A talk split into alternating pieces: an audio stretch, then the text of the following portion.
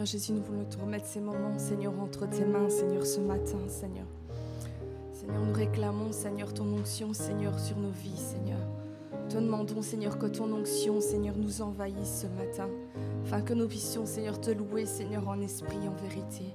Seigneur, nous reconnaissons, Seigneur, que nous avons besoin de toi, Seigneur, encore ce matin, Seigneur. Nous avons besoin de toi. Seigneur, que ton réveil, Seigneur, vienne envahir ma vie, Seigneur. Viens, Seigneur, me réveiller spirituellement, Seigneur. Viens, Seigneur, réveiller spirituellement, Seigneur, chacun d'entre nous, Seigneur. Viens réveiller spirituellement, Seigneur, ton peuple, Seigneur. Viens réveiller spirituellement, Seigneur, l'Église internationale, Seigneur. Seigneur, nous avons besoin de toi, Seigneur, encore ce matin, Seigneur. Chaque jour, Seigneur, nous avons besoin de toi, Seigneur. C'est pourquoi nous demandons, Seigneur, que ton feu, Seigneur, vienne nous purifier, Seigneur. Viens nous purifier, Seigneur.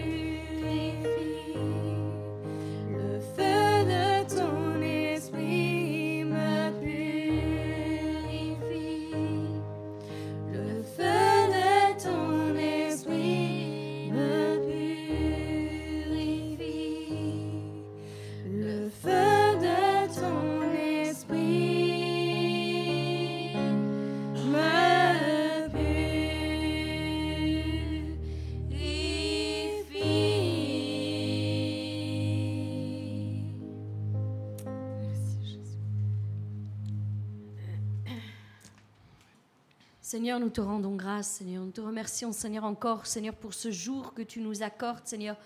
Encore dans ta présence, Seigneur. Reçois la gloire, la louange et l'honneur, Seigneur, encore aujourd'hui. Seigneur, nous nous attendons à toi.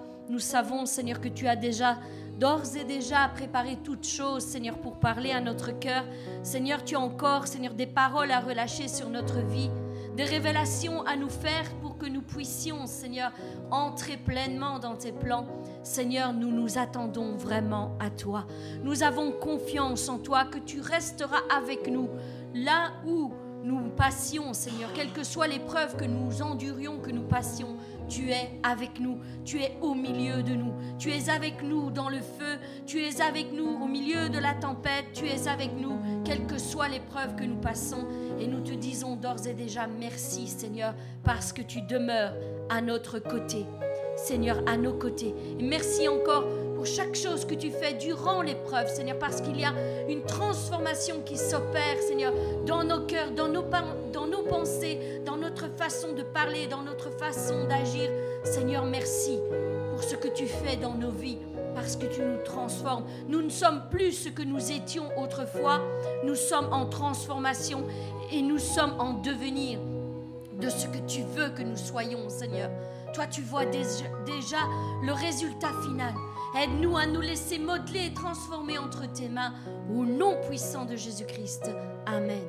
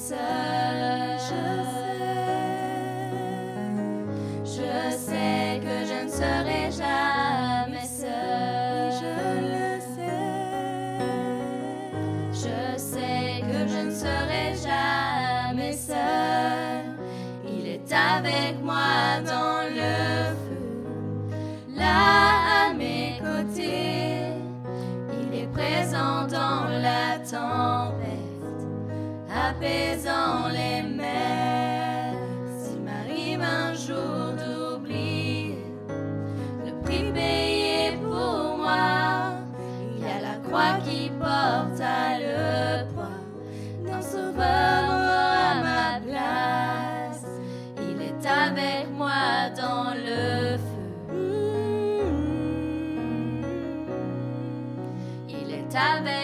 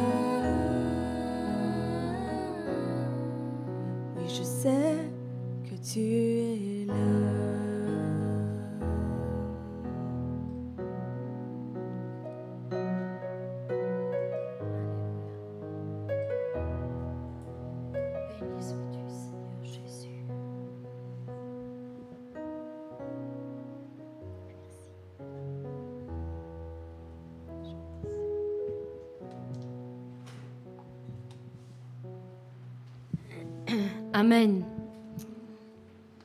Jésus est là au milieu de nous et c'est une vérité qu'il nous faut reconnaître encore aujourd'hui. Oui, il est là. Il est là. Et j'avais cette pensée que Dieu a déposée dans mon cœur et qui disait précisément ceci. À quel point as-tu confiance en Dieu? À quel point? Jusqu'où Poses-tu ta confiance en ce Dieu qui marche avec toi, en ce Dieu qui est avec toi dans l'épreuve, avec toi dans le feu, avec toi dans la tempête? Il est avec toi. Il est Emmanuel, Dieu avec toi. Alors, dans l'évangile de Jean, Jésus décrit son identité et il dit ceci. Je suis la vigne et vous êtes les sarments. Tout sarment qui est attaché à moi, je le purge, je l'émonde, je le coupe, pour qu'il porte du fruit, pour qu'il porte encore plus de fruits. Lorsque nous nous arrêtons un instant et réfléchissons sérieusement à ces paroles, que pouvons-nous comprendre? Qu'est-ce que Jésus est en train de dire? Pourquoi Jésus coupe le sarment Parce qu'il est mauvais? Parce qu'il est en mauvais état? Non, ce n'est pas ce que la parole dit. Il précise tout sarment, toute branche qui est attachée à moi, je la coupe. Qui est attachée à moi, je la coupe. Jésus la coupe il la coupe non pour lui faire du mal, non parce qu'il ne l'aime pas, il ne la coupe pas non plus pour la détruire, ou parce qu'il n'aime pas sa forme. Il ne, il ne la coupe pas parce qu'il déteste le raisin qu'elle porte. Non, il ne veut pas, ou qu'il ne veut pas que ce sarment prospère. Ce n'est pas ce que Jésus est en train de nous dire. Au contraire.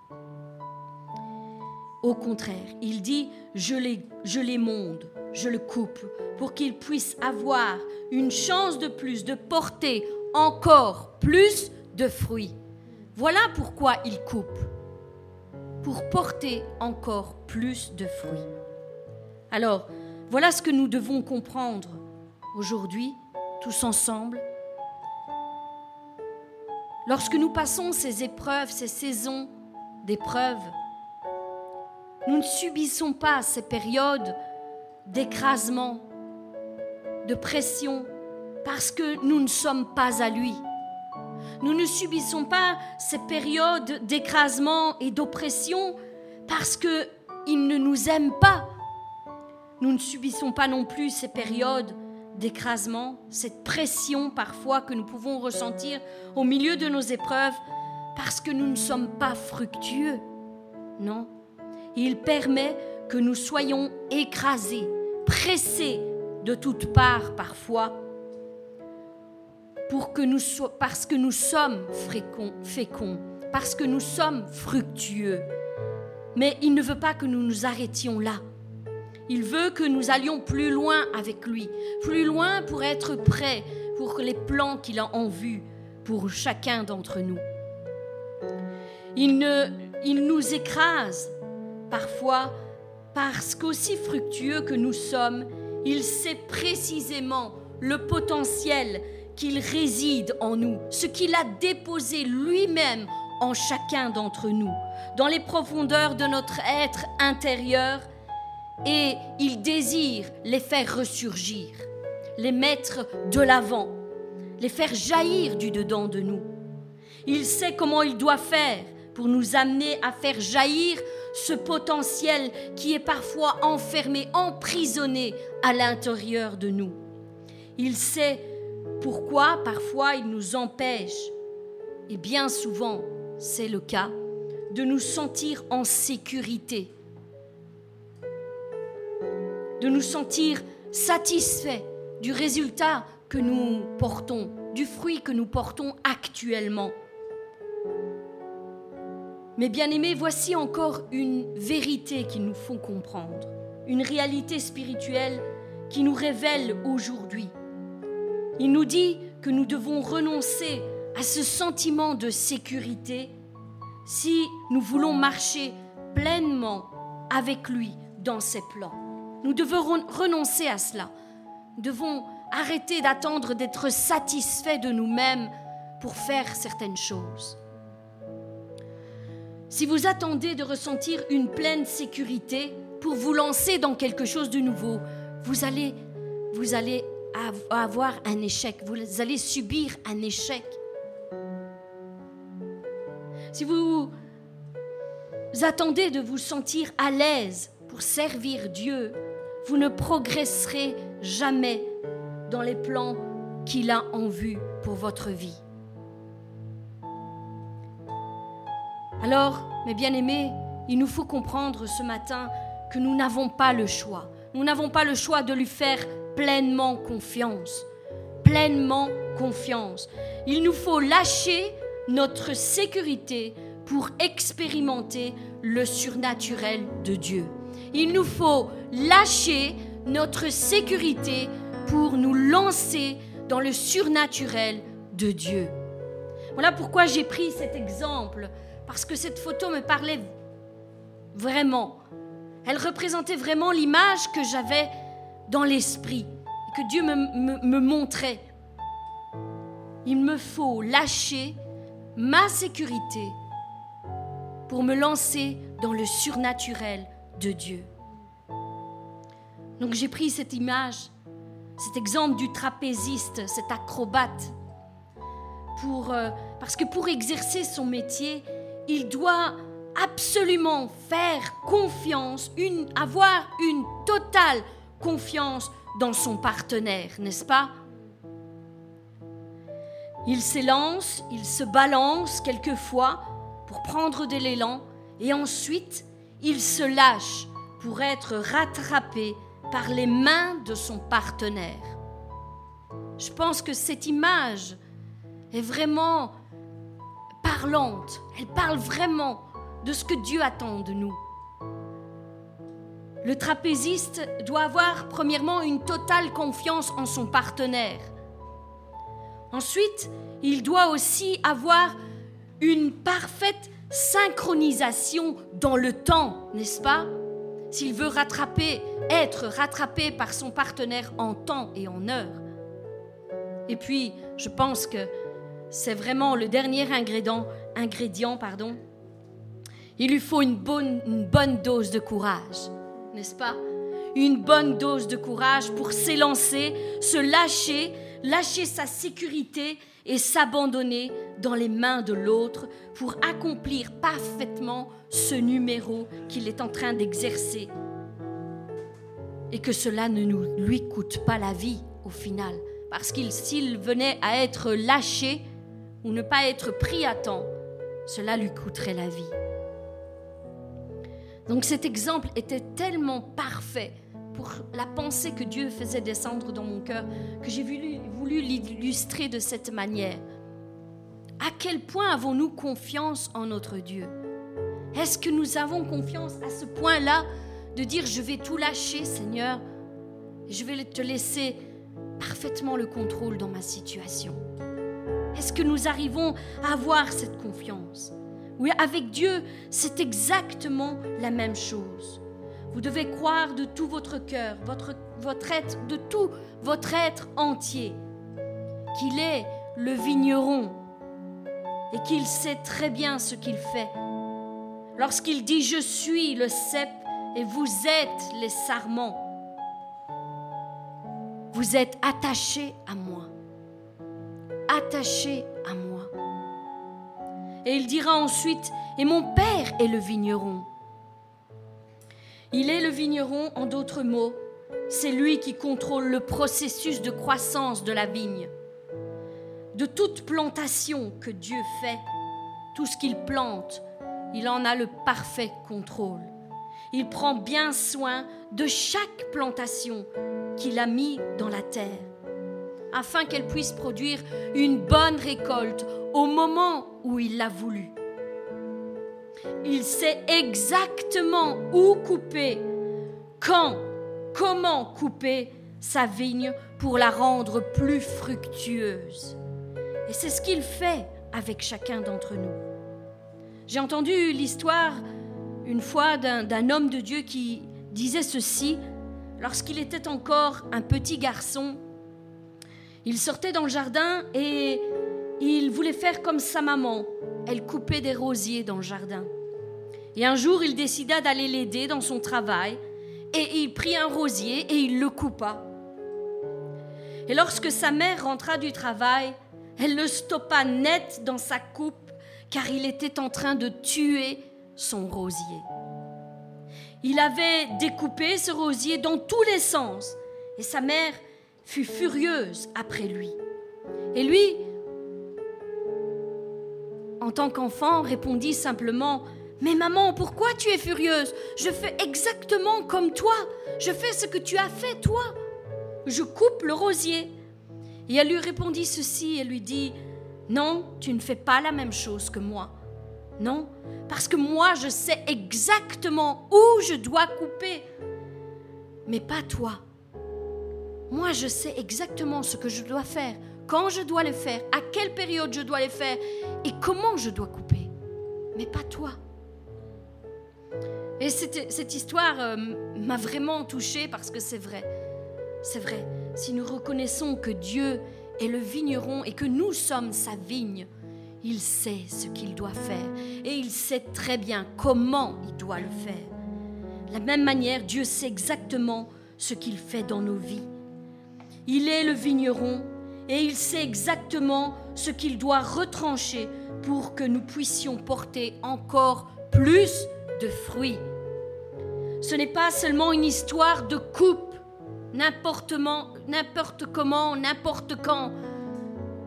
C'est quelque chose de précis, c'est un travail minutieux que Dieu fait en chacun d'entre nous. Il sait où, il sait quand et il sait comment couper les choses de notre vie qui ne lui, plaisent pas.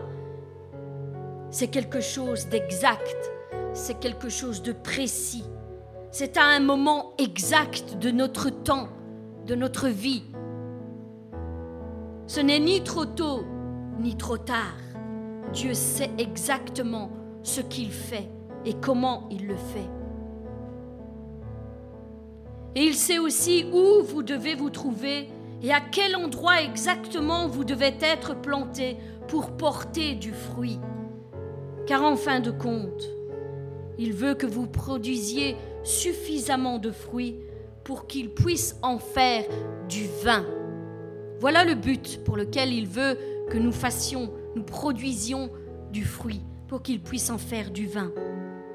C'est un processus de transformation qui fait peut-être mal, mais qui nous prépare pour l'éternité.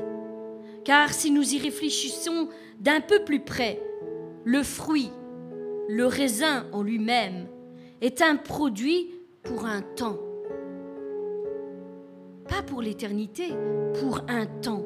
Ensuite, s'il n'est pas utilisé, s'il n'est pas transformé, s'il n'est pas mangé, il pourrit sur la vigne. C'est un fruit pour un temps, pour une saison. pas pour l'éternité. Mais une fois qu'il est transformé en vin, il peut être euh, conservé et il peut être consommé pendant de longues et de longues années. L'histoire de, de la symbolique du raisin et du vin est aussi très parlante pour chacun d'entre nous. Ce fruit que nous produisons doit être transformé afin qu'il dure dans le temps et afin qu'il soit de meilleure qualité. Ça, c'est le but que Dieu veut faire avec chacun d'entre nous, chacun. Mais malheureusement, beaucoup refusent d'être coupés, d'être taillés. Ils refusent, ils rejettent tout ce que Dieu leur demande. Ils refusent d'enlever certaines choses de leur vie, or que Dieu dit, c'est maintenant, c'est le moment de couper ces choses. C'est le moment où elles ne doivent plus faire partie de ta vie. Dieu leur fait ressentir qu'il est temps d'en finir avec certaines choses, comme finir avec certains péchés résiduels qui viennent inlassablement dans la vie de certains, comme le mensonge, la pratique d'une ancienne vie. Nous devons être transformés selon ce que Dieu veut, à l'image qu'il veut que nous soyons. Quand il dit qu'il veut retrancher certaines fréquentations de nos vies, c'est pour notre bien. Quand il dit qu'il est temps d'en finir avec la peur, d'en finir avec l'angoisse, d'en finir avec tout ce qui te tourmente et de commencer à lui faire confiance, c'est pour un mieux.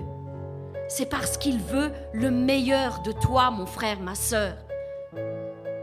Il veut retrancher certaines choses dans ta vie, il faut que tu le laisses faire.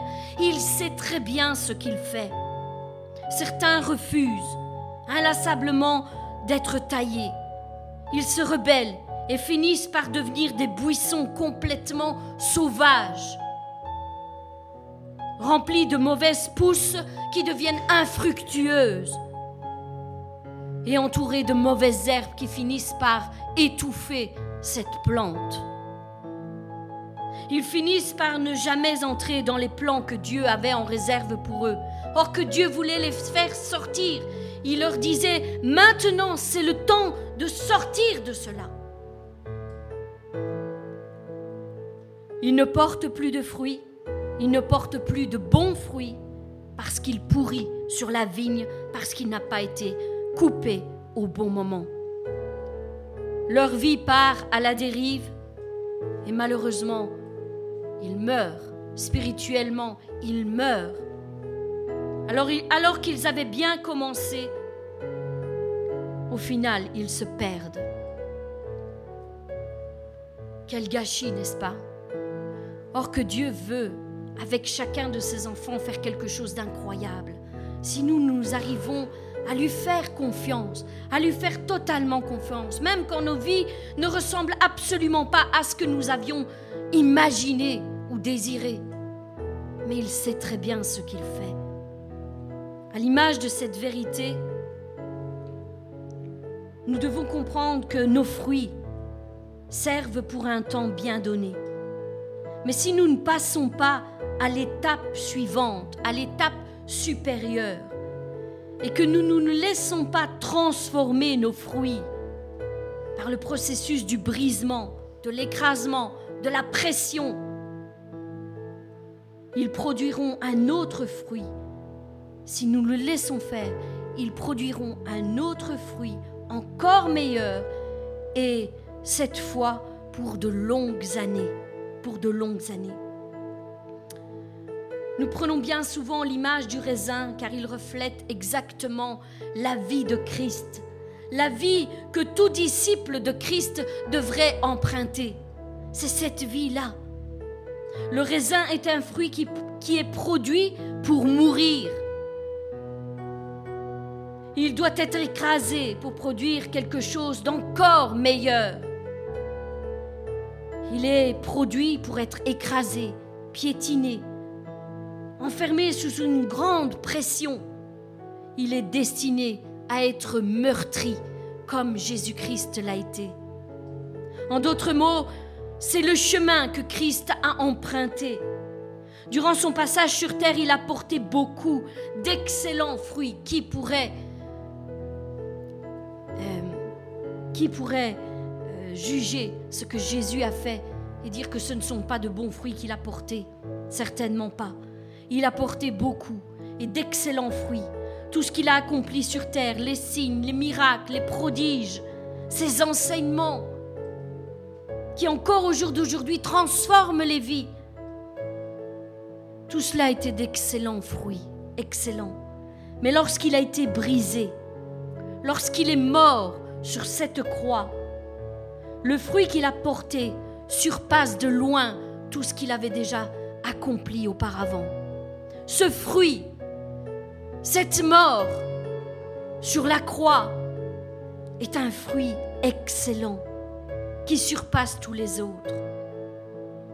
Son écrasement nous a ouvert à tous un chemin vers l'éternité. Ça, c'est ce que a produit sa mort sur la croix. Le salut de milliers d'âmes par sa mort sur la croix. Le pardon de nos péchés par sa mort sur la croix. La guérison de toutes nos maladies, c'est grâce à sa mort sur la croix. Il a été brisé pour nos iniquités. Son sang a été versé pour euh, le pardon de nos péchés, mais pour la guérison aussi de nos maladies. C'est ce qu'a produit l'écrasement, le brisement et sa mort sur la croix. Et encore au jour d'aujourd'hui, ce fruit-là demeure et il demeurera jusqu'à la fin. Oui, la pression fait mal, c'est vrai, la pression fait mal, l'écrasement fait horriblement mal, et si le raisin pouvait crier, comme dirait un homme de Dieu, il crierait combien c'est douloureux de devenir du vin. Et c'est vrai, la pression parfois que nous subissons est horrible. Et nous avons tous envie de fuir ces moments-là. Mais pourtant, ce n'est qu'en passant par cela que l'on peut obtenir un fruit excellent. Excellent qui deviendra encore meilleur si nous arrivons à endurer la douleur, la douleur que produit l'écrasement, et si nous faisons totalement confiance au vigneron, si nous nous laissons transformer entre ses mains d'amour pour traverser ce processus de transformation, alors, mes bien-aimés, je vous le dis, nos derniers jours seront plus glorieux que les premiers. Nos derniers jours seront encore plus glorieux que les premiers. Nous allons commencer, mais nous allons aller jusqu'au bout.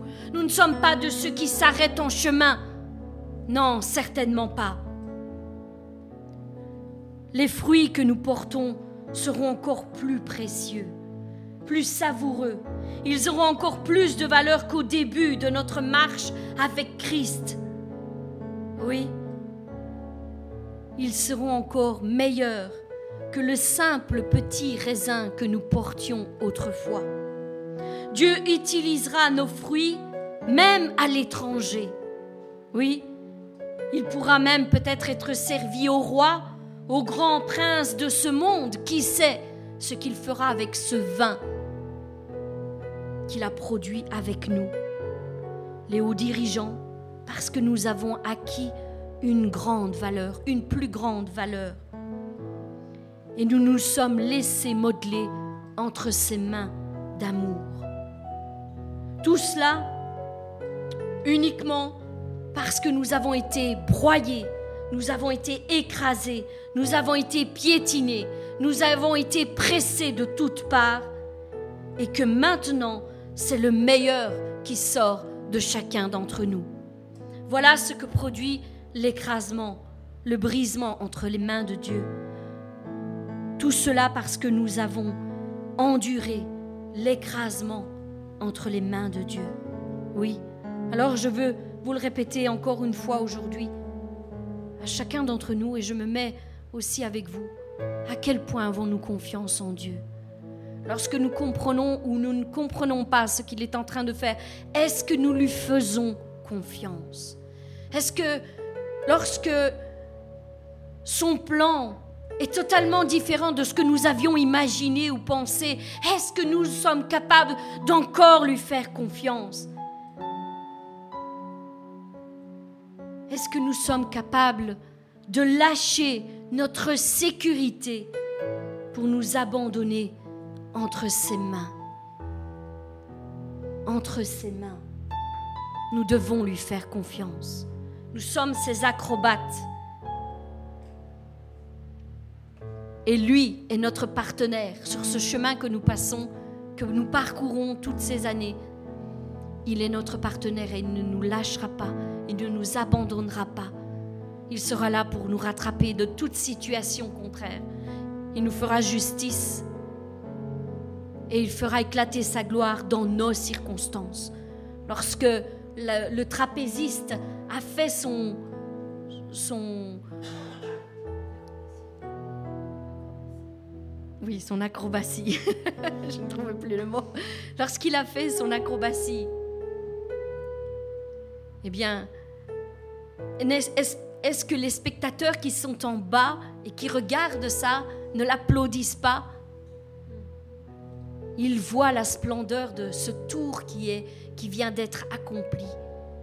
Et nous, nous verrons de même la gloire de Dieu dans nos vies lorsque nous, nous, nous serons abandonnés totalement entre ses mains et que nous lui aurons fait confiance, il fera éclater sa gloire dans nos circonstances. Et ceux qui sont autour de nous et qui nous voyaient oppressés dans nos situations verront le résultat final et ils seront éblouis de ce que Dieu a accompli dans nos vies.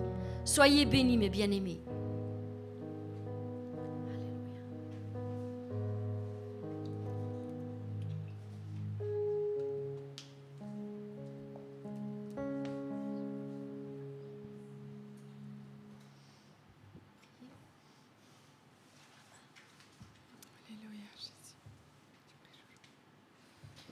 Je vais te remettre, Seigneur, le pasteur entre tes mains, Père. Merci, Seigneur, parce que tu nous as déjà parlé, Seigneur, mais que tu continueras à nous parler encore ce matin, Père. Merci, Seigneur, pour euh, la parole, Seigneur, que tu as mis à cœur au pasteur, Seigneur. Qu'il puisse la relâcher, Seigneur, comme toi-même tu l'aurais fait, Père. Amen.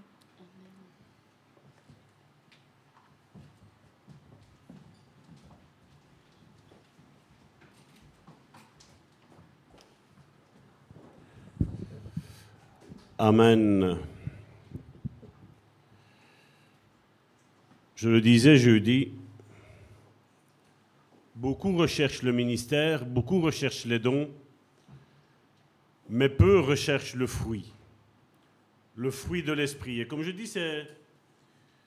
Et, je remarque, je vais dire, de, plus en plus, euh, surtout ces derniers temps, je vais dire, où il y a un méli-mélo, je vais dire, dans, le christianisme, où, je vais dire, c'est comme une corde, il y a des nœuds dans tous les sens. Parce qu'on n'arrive pas à mettre, je vais dire, à suivre la règle que Dieu nous donne. Vous savez, Karine a parlé de cette vigne. Et cette vigne-là, à un moment donné, arrive la vendange, on le retire et donc on extrait ce, cette grappe, ce fruit, pour en faire le vin. Et vous savez, si on le laisse là, si on ne veut pas faire la vendange et on laisse le raisin qui est là, ben, il va passer l'hiver, et les hivers que nous avons ici en Belgique, même s'ils sont beaucoup plus doux qu'auparavant, ben, je vais dire, le, fruit, malgré qu'il sera attaché, je vais dire, à la, à la vigne, ben, il mourra quand même. Tu pourras le prendre au printemps prochain, tu vas le goûter, il sera, il sera vraiment pas bon. Et, c'est ce que je remarque aujourd'hui. Aujourd'hui, il y a beaucoup de, frères, de sœurs qui pensent être arrivés à un certain niveau. Ici, on parle de la patience. Et, tous, je sais bien, on est, chrétiens, tous, on va dire, mais voilà, moi, j'ai de la patience. Mais vous savez, les fruits de l'esprit, c'est pas à nous à le dire si nous l'avons ou nous ne l'avons pas. C'est aux autres à le dire. Et je vais dire, j'ai déjà dit demander aux autres certaines choses. Je ne le ferai plus. Je ne le ferai plus parce que, je veux dire, des fois tu es déçu. Tu es déçu de, voir des personnes qui, comme je dis, on a toujours une prétention d'être euh, quelqu'un et au final tu vois que le fruit n'est pas assez mûr. Et comme je le disais jeudi, si tu vas chercher un abricot avant l'heure, où il doit être cueilli, où il est, où il est devenu à maturité, ben quand tu vas le manger, il va pas être bon. Pourtant, ça peut, ça peut ressembler à un abricot. hein. Ça peut avoir la forme d'un abricot. Tu peux croire qu'il est formé comme un abricot. Mais en fait, quand tu vas croquer dedans, il va être amer. Il va être euh, aigre. Il va avoir une mauvaise, une mauvaise sensation dans ta bouche. Et je crois que le, ministère, parce que bon, comme je dis ici, c'est, plus fait pour des disciples, hein, ces études que je suis en train de faire, c'est être au service du Seigneur. Et comme je dis, tous les fruits que, que nous allons voir durant, qu'on a déjà vus et qu'on verra encore durant les semaines prochaines, je crois que nous sommes à la 13e déjà sur le, sur le fruit de l'esprit. Je veux dire, c'est quelque chose où il nous faut demander à Dieu de l'aide, tous. Euh, il ne faut pas rester euh, et dire oui, moi j'ai euh, moi j'ai ça, moi j'ai ça. Non, la Bible nous dit que voilà, le fruit de l'esprit c'est ceci. C'est comme une mandarine, comme une orange. Et comme je dis, si tu vas prendre le, premier grain que tu vas prendre de, mandarine, tu vas le manger et tu vas voir qu'il va être aigre. Généralement, qu'est-ce qu'on fait? On prend, on balance toute la, toute la mandarine. Parce que veut dire, voilà, tout le reste est la même chose. Et c'est la même chose dans notre vie, mon frère, ma soeur. C'est quelque chose où, comme je dis, c'est c'est pas moi qui, qui va produire la patience. On dit bien que c'est le fruit de l'esprit. C'est pas le fruit de Salvatore, c'est le fruit de l'esprit. Et c'est lui qui nous aide à tout ça. Malheureusement, je suis toujours étonné quand certains me disent Ah, Salvatore, euh, le Saint-Esprit m'a dit ça, mais seulement non. Je ne le ferai pas. Vous vous rappelez Jonas? On a un livre qui est dédié à lui. Dieu lui demande des choses et Jonas ose, ose lutter contre Dieu. Jacob a lutté contre Dieu, mais pour la bonne cause. Jonas n'a pas lutté pour la bonne cause. Jonas pensait mieux savoir que Dieu. Mais on sait par quoi il est passé.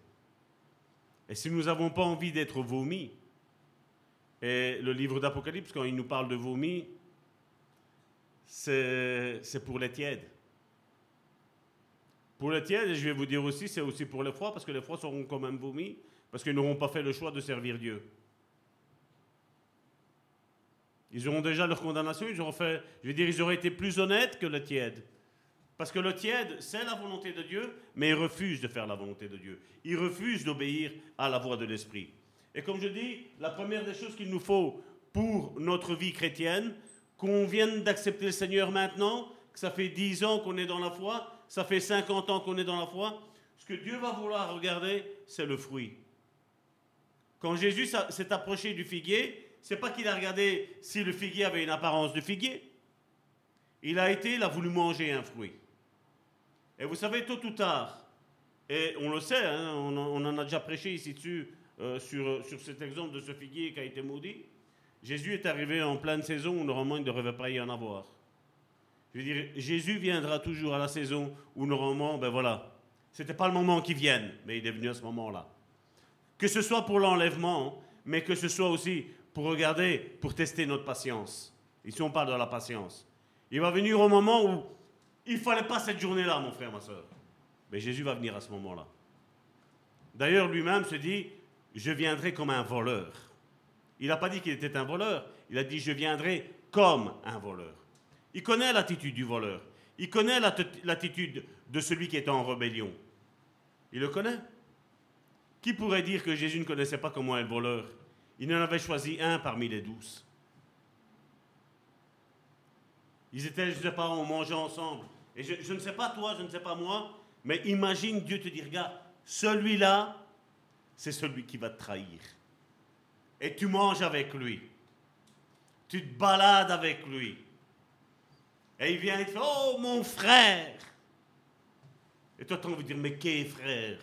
C'est pas vrai? Mais qu'est frère? Et donc, la patience, doit être à son service. Premièrement, au service de Dieu. Parce que vous savez, si on pense servir Dieu, avoir un ministère avec Dieu, euh, œuvrer avec Dieu, et qu'on pense que la patience est quelque chose qui est... Ça va. J'arrive à, de temps en temps à avoir de la patience. Avec d'autres, c'est un petit peu plus dur. Vous savez, je parle de la patience, hein, mais il y a aussi un temps où il ne faut pas oublier qu'il y en a certains qui vont se permettre de venir tester ta patience. Et je vais te dire, les personnes qui vont venir essayer de tester ta patience, ce n'est pas Dieu qui les envoie. Parce que Dieu ne nous teste pas dans ce sens-là. Si Dieu a envie de me tester, il va me tester lui-même. Mais il ne va pas envoyer, comme j'ai entendu surtout dire dans les milieux évangéliques, où on va essayer de te piquer pour voir jusqu'à quand tu vas résister, jusqu'à quand tu vas plus te mettre en colère. Vous savez, la Bible, elle nous parle toujours, elle nous dit, voilà, si quelqu'un te frappe sur la joue droite, tends-lui la joue gauche. Mais après, il ne nous a plus rien dit, après, qu'est-ce qui se passe? Vous savez, être chrétien, ce n'est pas être... Quel mot je peux utiliser? Ce n'est pas être une personne qui se laisse faire, mon frère, ma soeur. J'en ai parlé dans la pensée d'aujourd'hui. On ne se laisse pas faire. On sait que ceux qui touchent à nous, en tant qu'enfants de Dieu, touchent à la pupille de l'œil de Dieu. Et si je viendrais, je te mettrais mon doigt dans ton œil, même si je suis pasteur, je crois que tu m'en retournes une, c'est pas vrai? Et je crois que la seule chose que moi j'aurais fait, qui t'aurait fait ça à toi, c'est juste me taire et aller m'asseoir. Parce que je n'ai pas à te faire du mal. J'ai au contraire à t'aider, à t'encourager, à te relever. Et malheureusement, il y en a beaucoup dans le milieu chrétien qui se prennent des aises, des heures. Vous savez, ils sont un petit peu, je vais dire, ce style de Jonas, je vais dire, qui aime à désobéir à Dieu, mais toi, tu dois obéir à Dieu. Non, non, mon frère, ma soeur. À la mesure dont tu mesures l'autre, tu seras mesuré, mon frère, ma soeur. Ça, ça, ça ne déroge pas à la règle, c'est une loi spirituelle. Et comme je dis, la patience doit être au service de Dieu, premièrement. Parce que je vais te dire, si tu penses que pour faire n'importe quel ministère, je vais te dire même, on va prendre celui qu'on va penser qu'est un, un, minimum, parce que vous savez, nous on a classé, la Bible dit premièrement, deuxièmement, troisièmement, ensuite, vous savez, alors nous dit, ben voilà, ceux qui sont ensuite, c'est, vous savez, les ministères qui sont de bassesse. Je vais vous dire, ceux qui sont par exemple des docteurs de la parole de Dieu, donc ceux qui étudient la parole de Dieu. On peut penser que c'est un, ministère où tu n'as pas besoin de patience. Je vais te dire si que tu as besoin de patience. Parce que vous savez, on n'est pas ici pour dire ce qu'on a envie de dire. On est ici pour enseigner ce que Dieu nous demande de dire.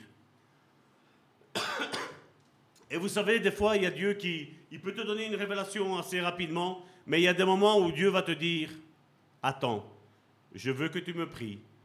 Ou alors il va peut-être te dire, bah, écoute, j'ai envie que tu me loues. Ferme ta Bible, loue-moi, et après je te donnerai la révélation. Et comme je dis là, Dieu va tester notre patience. On le voit avec les promesses. Si la promesse, la promesse tarde, attends-la. Et des fois, tu as même là, tu dis, mais Seigneur, j'attends. Ouais. Mais peut-être comme euh, on l'a eu, euh, je crois que c'était mardi dernier, où c'est le Seigneur qui nous attend. Dieu ne, Dieu ne viendra pas couper, comme Karine tantôt l'a dit, le fruit de la vigne avant son heure. Dieu ne taillera pas, je vais dire, avant son heure. Il y a une date qui est prédéfinie à un moment donné, et c'est là où Dieu va, Dieu va couper. Et ce n'est pas à moi de discuter avec Dieu. Je n'ai rien à dire à Dieu, à part dire toutes mes faiblesses, que je suis un impatient, que je n'ai pas d'amour, mais ça on a du mal à le dire. On préfère, vous savez, ah moi, moi. Si moi j'aurais été un tel, moi j'aurais agi ainsi. Moi je ne me laisse pas faire, moi. Ben, justement, c'est pour ça qu'il y a eu tant de dégâts aujourd'hui, malheureusement, dans les églises. Et comme je dis, quand on veut servir Dieu, ben, Dieu déverse son esprit en nous et c'est son esprit qui nous calme. Quand vous regardez, l'esprit est à l'œuvre de la Genèse jusqu'à l'Apocalypse. Quand c'était, on va dire, l'Ancien Testament, c'était le temps de Dieu, je vais dire, le ministère de Dieu, ben Dieu, Dieu travaille avec le Saint-Esprit, le Saint-Esprit travaille avec Dieu. Puis quand Jésus est arrivé, ben Acte chapitre 10, verset 38 nous dit que Jésus a été loin du Saint-Esprit. Et le Saint-Esprit a travaillé avec qui? Avec Jésus. Et maintenant qu'on est dans l'ère de la grâce ici, le Saint-Esprit travaille avec qui? Ben Avec toi et avec moi. Il travaille avec nous. Je vais dire, autant on pourrait dire, je vais dire, on pourrait, je mets ça entre guillemets, hein, où Dieu maintenant se repose et où Jésus se repose. Mais je vais dire, le Saint-Esprit a été la personne qui a tout le temps travaillé depuis le début. Depuis le premier jour où il y avait la création du monde, mais le Saint-Esprit n'a pas arrêté de, travailler. Il œuvre. Et nous, aujourd'hui, on peut se permettre, je dis, non, mais ça va, je vais prendre une année sabbatique avec Dieu. Je vais, là, je vais, voilà, euh, ici, je vais mettre, comme j'ai entendu aussi, je ne suis pas de cet avis-là. Voilà, ici, pendant un petit temps, voilà, je vais mettre ma foi un petit peu de côté. Prier, j'ai plus trop envie. J'ai assez prié jusqu'à aujourd'hui. Moi, je dis, c'est ça qu'on appelle être disciple? Je veux dire, ça, c'est pas être disciple. Ça, ça s'appelle être capricieux. Je ne veux même pas parler d'enfant de Dieu. Parce que, comme je dis, quand tu es enfant de Dieu, tu as envie de ces choses. Tu as envie de méditer la parole de Dieu, tu as envie de la prière, tu as envie de la communion fraternelle. Combien peuvent être en communion fraternelle et ne sont pas là? Et combien veulent être en, en communion fraternelle et ne le peuvent pas à cause du travail Et combien ça pèse? Combien de frères et de sœurs nous disent comme on aimerait être parmi vous, comme on aime. Mais pour d'autres, on va se prendre une année sabbatique. On va se prendre deux semaines sabbatiques, trois semaines sabbatiques. Oui, il faut de la patience. Parce que comme je dis, quand on veut, faire un ministère, quand on veut rentrer au ministère, si Dieu ne nous aurait pas mis euh, de la patience, je crois que depuis le temps qu'on aurait tout lâché, croyez-moi bien. La deuxième épître de Pierre, au chapitre 1, verset 4, regardez qu'est-ce qu'il est mis.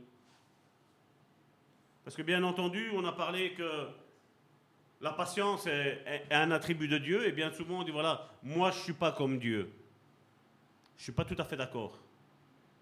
Nous ne sommes pas Dieu, mais nous sommes appelés à le devenir. Et je vais vous dire même que bibliquement parlant, selon la deuxième épître de Pierre, au chapitre 1, verset 24, regardez ce qu'il est mis lequel nous assure de sa part les plus grandes et les plus précieuses promesses, afin que par elles, qu'est-ce qu'il est mis? Vous deveniez participants de la nature divine. Alors quand moi j'entends qu'on me dit ah non mais moi je suis pas patient du tout et Dieu ne me changera pas, ben, je vais te dire que si tu ne mets pas en application la patience dans ta vie, mon frère, ma soeur, il nous dit que la patience fait partie de la nature divine. Et cette nature divine doit devenir ma nature aussi. On en avait parlé, je vais dire, quand on a fait la série d'être à l'image de Dieu et avoir la ressemblance de Dieu. L'image de Dieu, tu la reçois directement lors de ta nouvelle naissance. Mais ensuite, il y a le processus, mon frère, ma soeur. Parce que si on reste à l'image de Dieu, il va y avoir un gros souci. Hein. Le seul qui a pu rester à l'image de Dieu, c'est le brigand sur la croix. Et peut-être d'autres personnes qui ont accepté le Seigneur, et peut-être ils sont sortis de l'église, du culte, ils ont eu un accident tout de suite. Eux, pour eux, c'est bon. Mais je veux dire, quand on a un, certain nombre d'années, mon frère, ma soeur, qu'on marche dans le Seigneur, qu'on lit la parole, qu'on prie la parole, qu'on est en communion entre frères et sœurs, je vais te dire que le Saint-Esprit va te pousser à changer ton sale caractère et mon sale caractère. Je me mets moi aussi dedans, mon frère, ma soeur. Le Saint-Esprit va l'œuvrer, mon frère, ma soeur. Parce que nous sommes participants de la nature divine. Et regardez qu'est-ce qu'il nous dit aussi. En fuyant la corruption. Ça veut dire que c'est moi qui décide de courir, de partir loin de tout ce qui m'éloigne de Dieu. Et comme Karine tantôt l'a dit, il y a peut-être des, des, personnes que tu connais alentour de toi, mon frère, ma soeur, qui ne sont pas de bons témoignages, qui sont un poison pour ta vie. Et il faut t'en séparer, mon frère, ma soeur. C'est une question de vie ou de mort spirituelle, mon frère, ma soeur. On est obligé, mon frère, ma soeur. Parce que les mauvaises compagnies corrompent les bonnes mœurs, comme j'aime à le dire. Ça veut dire les bonnes mœurs, ça veut dire des personnes qui avaient des bonnes intentions vis-à-vis de Dieu, des bonnes intentions vis-à-vis de son frère et de sa sœur, des bonnes intentions vis-à-vis d'eux-mêmes. Mais les mauvaises compagnies corrompent les bonnes mœurs. Il nous est dit, c'est bien d'aller aider ton frère, mais fais attention de ne pas tomber dans son piège. Fais attention de ne pas participer à son péché, mon frère, ma soeur. Je suis étonné quand beaucoup de fois j'entends des hommes dire Ah non, mais moi, je suis évangéliste et Dieu m'a donné un ministère pour aller évangéliser les prostituées. Je vais te dire Fais gaffe, mon frère, ma soeur. Fais gaffe, ne va surtout pas tout seul. Prends un frère, prends une soeur, va avec eux, mais ne va pas tout seul. Ne te sens pas un super-héros, mon frère, ma soeur. Parce que le péché, c'est comme un aimant, mon frère, ma soeur. Ça t'attire. Ça attire. Jacques nous explique très bien quel est le rôle du péché. Malheureusement, je suis étonné qu'aujourd'hui, avec toute la connaissance, avec toutes les écoles bibliques qu'il y a, mon frère, ma soeur, je suis étonné qu'on n'arrive pas à avoir peur du péché, mon frère, ma soeur. Beaucoup me disent, mais je suis né de nouveau, hein, mais c'est normal qu'on pêche. Hein. Je vais te dire que Jésus, à la croix, il a vaincu le péché. Je vais te dire que l'apôtre Paul me dit que quand je suis né de nouveau, mon péché est crucifié sur la croix. Et si mon péché est crucifié sur la croix, qu'est-ce qu'il a à faire qu'il reprend vie, mon frère, ma soeur? C'est qu'il n'a pas ressuscité. Le péché ne peut ressusciter, mon frère, ma soeur. Ça veut dire que je ne suis jamais né de nouveau, mon frère, ma soeur. Malheureusement, aujourd'hui, on a toutes ces, choses-là. Aujourd'hui, ah non, mais voilà, c'est normal. Non, c'est pas normal, mon frère, ma soeur.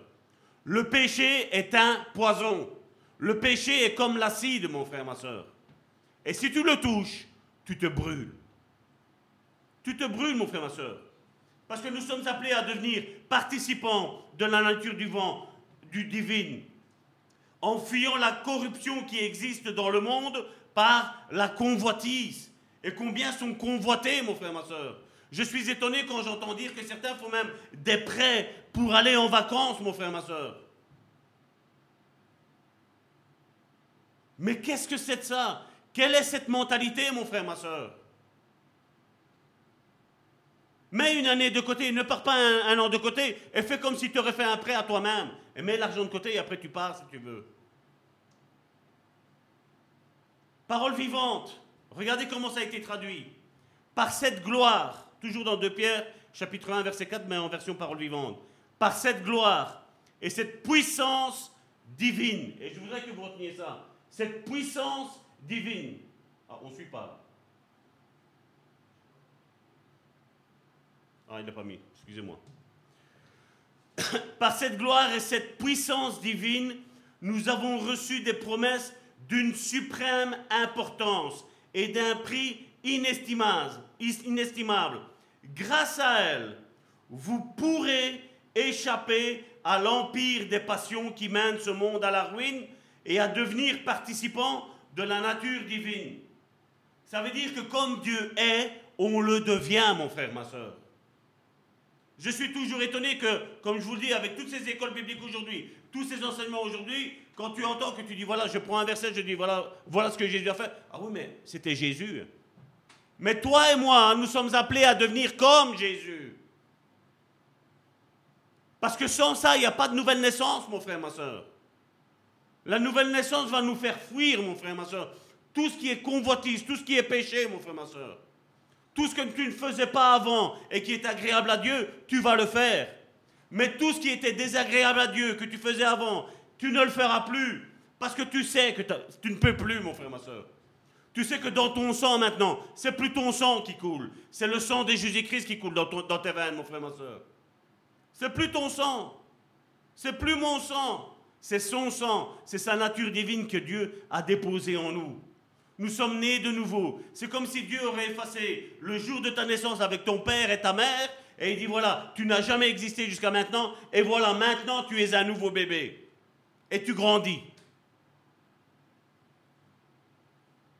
Et comme je dis, le fruit de l'esprit, oui, effectivement, c'est dur à avoir. Dur à avoir, je vais te dire quand. Si tu ne pries pas, si tu ne lis pas ta parole, et si tu n'es pas en communion avec tes frères et tes sœurs, mon frère, ma soeur. Parce que je vais te dire aussi, la communion, ça c'est quelque chose qui est aussi méprisé, mon frère, ma soeur. Mais quand je vois un bon fruit dans la vie de mon frère et de ma soeur, j'ai envie de l'avoir. Je me rappelle toujours ce premier jour quand j'ai rencontré, je veux dire, euh, ça faisait plus de 6 ans, 7 ans qu'on était convertis euh, au Seigneur. Quand j'ai vu, lors d'une situation qu'on est en train de faire des pourparlers pour l'église au Bon Samaritain, et qu'il y a eu, dès le commencement, il y a eu un souci avec quelqu'un, j'ai été étonné de la sagesse dont l'apôtre Amici avait. J'ai été étonné, mon frère, ma soeur. Mais quelle a été ma prière, mon frère, ma soeur? Si l'apôtre Amici là, il a le fruit de l'esprit, je veux, je veux cette sagesse-là. Je la veux. Ça, c'est une bonne jalousie, mon frère, ma soeur. Ce que tu vois dans ton frère que tu n'as pas, c'est bien de, jalouser ça, je veux dire, d'en dire Seigneur, donne-moi-le. Mais c'est pas pour ça que je dois attaquer mon frère ou ma soeur. Mais je dois, reconnaître ça dans la vie d'un frère ou dans la vie d'une soeur. Je dois le désirer, mon frère, ma soeur. Comme on doit désirer les dons, mon frère, ma soeur. Aspirer aux dons les meilleurs. La, ressemblance de Dieu et de ses enfants devient vraiment merveilleuse quand elle est visible aux yeux de tout le monde. Et comme je le dis, il y en a beaucoup aujourd'hui, ils se pensent être patients, ils se pensent être pleins d'amour, ils se pensent être je, ne sais pas quoi. Mais quand tu regardes l'Église, qu'est-ce qu'elle en pense Qu'est-ce qu'elle en pense de ton fruit? L'Église, les autres personnes. Parce que c'est facile d'aller dans le monde. On va dire, ah ben voilà, c'est des gens du monde, ils ne reconnaissent pas ce qu'il y a là. Mais ton église locale, qu'est-ce qu'elle en pense de ton ministère? Qu'est-ce qu'elle en pense de ton fruit, de celui que tu portes? Et comme je dis, c'est quelque chose qui doit, qui doit d'abord naître. Le fruit de l'esprit, c'est quelque chose qui doit d'abord venir dans ta vie, avant les dons et avant les ministères. La même chose, on parlait ici que c'était la puissance, donc il traduisait que c'était la puissance de Dieu. Quand on parle de puissance, on pense, vous savez, les, les grands machins. Ce n'est pas que ça la puissance de Dieu, mon frère, ma soeur. La puissance de Dieu, c'est aussi de changer un orgueilleux en une personne humble. De faire passer un impatient pour un patient maintenant. Ça, c'est la puissance de mon Dieu. Et je sais qu'il est capable de le faire parce que la personne qui vous parle était tout le contraire de ce qu'elle est aujourd'hui. Maintenant, si moi je décide, Salvatore décide aujourd'hui de ne pas être impatient, c'est pas Dieu qui va m'obliger à être euh, patient, mon frère, ma soeur. Dieu travaille avec moi, mon frère, ma soeur si je veux. Mais bien souvent, on a plus facile à foutre la faute à Dieu. Ah mais Seigneur, si tu me redonnais la promesse avant, je ne serais pas tombé. Ben oui, c'est ça. Si une promesse n'arrive pas, mon frère, ma soeur, je vais te dire une chose, c'est parce qu'on n'est pas assez mature. C'est sûr que des, erreurs, on en fera tous. Ça, c'est sûr et certain, mon frère, ma soeur. Mais il y a certaines erreurs à ne pas reproduire. Et comme je le dis, il y en a beaucoup qui se sont levés en pensant avoir un ministère, mais ils n'avaient rien, mon frère, ma soeur. Ou certains ont pensé, comme, euh, comme on le fait aujourd'hui, hein, tu vas à l'école biblique, tu fais trois ans d'école biblique, quand tu ressors de là, tu as un billet, tu as une école, euh, euh, comment, tu as un diplôme de, de théologie, voilà, je suis pasteur. Tu es pasteur de quoi? Tu as juste un bouquet de papier, mon frère, ma soeur. Mais le fruit, c'est ce qui va t'accréditer pour le ministère, mon frère, ma soeur. C'est ça qui va t'accréditer. Hein. C'est pas un bouquet de papier. Hein. Moi, je pourrais vous faire un papier pour dire, voilà, toi, tu es humble, toi, tu es amour, toi, tu es... Qu'est-ce que ça va changer? Parce que vous savez, on peut être dans un certain comportement à la maison, mais quand on rentre ici, on est tous sains. On est tous, oh, quel couple formidable. Et après, à la maison, qu'est-ce qu'on fait? Oh, quel frère, quelle sœur. Mais après, comment on est dans la vie de tous les jours? Et comme je disais, nous sommes amenés à penser que l'attribution de la puissance a pour seul but pour nous de faire accomplir des opérations prodigieuses au nom du Seigneur, rendant ainsi notre ministère fort et efficace. Regardez ce que Paul déclare dans Colossiens chapitre 1 du verset 9 à 11. Vous allez voir que sa, sa puissance, mon frère, ma soeur, elle va nous porter à la patience. C'est pour cela que nous aussi, depuis le jour où nous avons été informés, nous ne cessons de prier Dieu pour vous et de demander que vous soyez remplis de la connaissance de sa volonté, en toute sagesse et intelligence spirituelle. Verset 10. Pour marcher d'une manière digne du Seigneur et lui être entièrement agréable, portant Qu'est-ce qu'il est mis? Des fruits. En toutes sortes de bonnes œuvres. Beaucoup ont entendu qu'aujourd'hui, on n'a plus besoin de faire de bonnes œuvres. Hein.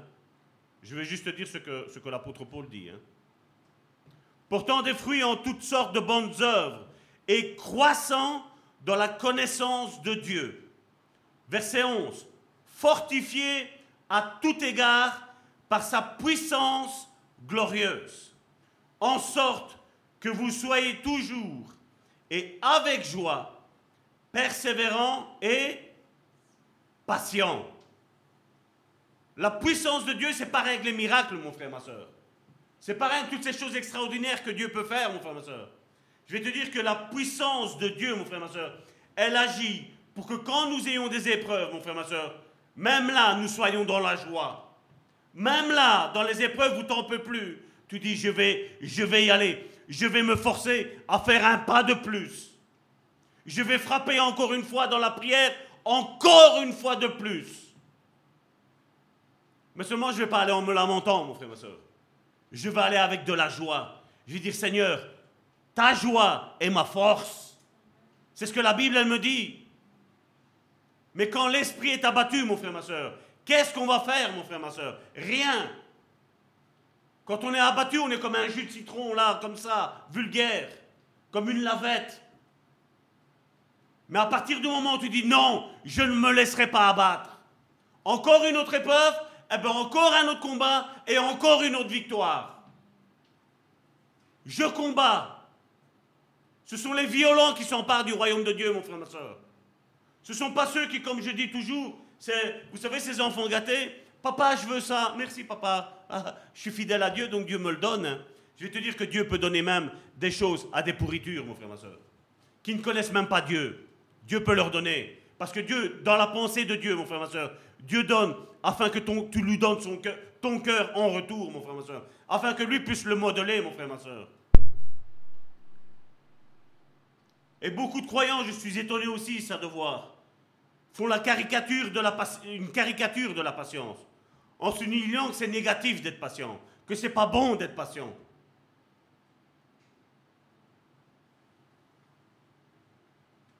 Combien de chrétiens sont tout le temps en train de se plaindre? En train de hum, Seigneur, tu ne me donnes pas ça. Je suis fidèle, je lis, je prie.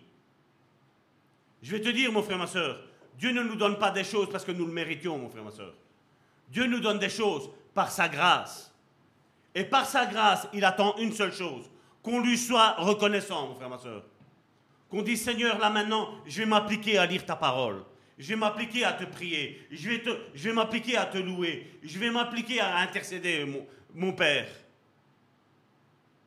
Dieu nous donne tout ça pour que, dans un but que nous changions, mon frère, ma soeur, dans un but que nous devenions matures, mon frère, ma soeur.